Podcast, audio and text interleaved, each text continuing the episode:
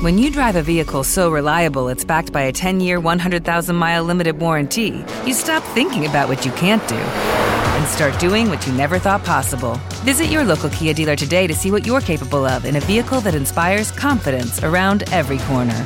Kia, movement that inspires. Call 800 333 4KIA for details. Always drive safely. Limited inventory available. Warranties include 10 year 100,000 mile powertrain and 5 year 60,000 mile basic. Warranties are limited. See retailer for details.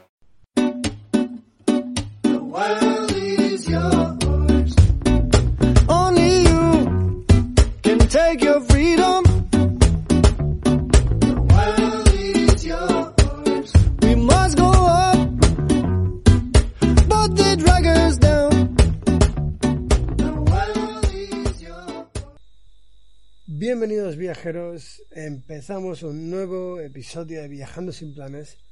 Yo soy Will Luna, viajero, creador, productor y todo lo que se pueda hacer de un podcast eh, en Viajando sin planes. Y, y bueno, yo hoy os voy a hablar de cosas frikis que hay en mi mochila. En este episodio voy a comentar objetos, cosas.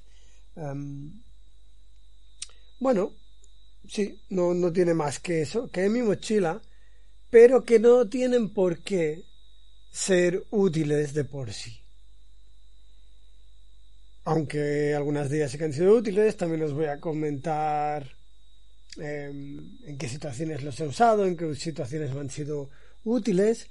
Y, y bueno, quedaros por aquí porque yo creo que vamos a pasar un buen rato. Además, como extra, como añadido para los apoyos de Viajando sin Planes en iVox.com, en la app de iVox, la plataforma española de podcasting. Em, voy a hacer un, un, segundo, bueno, de hecho lo voy a publicar anteriormente o de previo a este episodio, en el que voy a hablar de cuál es la mochila ideal, ¿no? O cómo es para mí una mochila ideal. O sea que, esta semana va a haber doble episodio del podcast para empezar a viajar, que ya sabéis que es esta sección en la que hablo un poquito de, de, eso mismo, os doy consejos, hablo de temas relacionados con empezar a viajar por el mundo y, y, bueno, comparto experiencias, básicamente, que es de lo que se trata un poquito esto. Bueno, en la mochila, como ya he dicho, llevo muchas cosas. Eh, estas, de las cosas que os voy a comentar, no todas, o prácticamente ninguna, ahora estaba mirando la lista, prácticamente ninguna, iba en mi mochila cuando empecé a viajar. Así que, bueno, voy a empezar con el primero, que en realidad, a ver, es un objeto que va en mi mochila y no va en mi mochila, ¿no? Eh, claro, cualquier objeto que lleves puesto también va en la mochila. Se trata de un cinturón. ¿Y de qué cinturón se trata? Pues mira, os voy a contar. Se trata de un, de un cinturón. A ver, no, no, no, es muy especial, ¿eh? O sea, es un, cinturón con una hebilla, por el que pasas la cuerda y tal.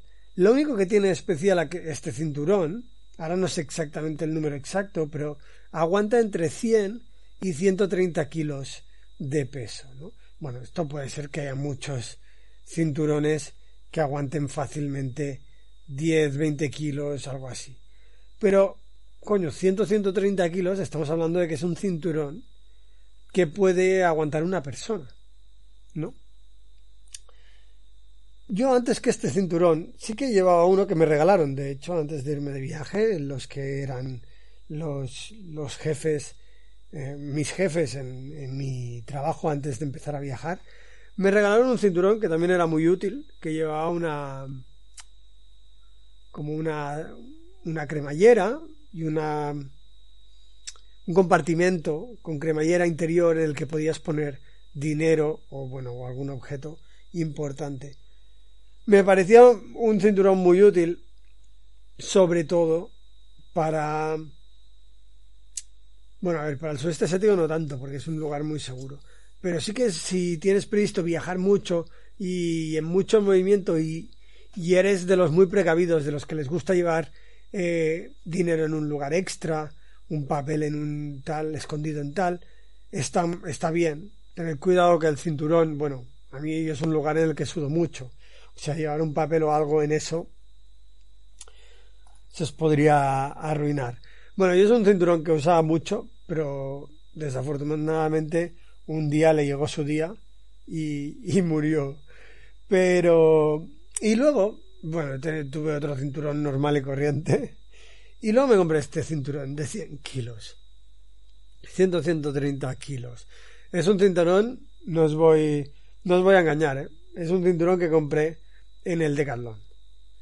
Porque, bueno, básicamente no me valía un cinturón barato, quería un cinturón que fuera resistente realmente, o sea, realmente andaba buscando un cinturón así porque lo veía de mucha utilidad. Y ahora, y os voy a contar porque es que me sucedió algo en el que tuve que usarlo y eh, prácticamente puedo decir que, le salvó la vida a, otra persona, ¿no?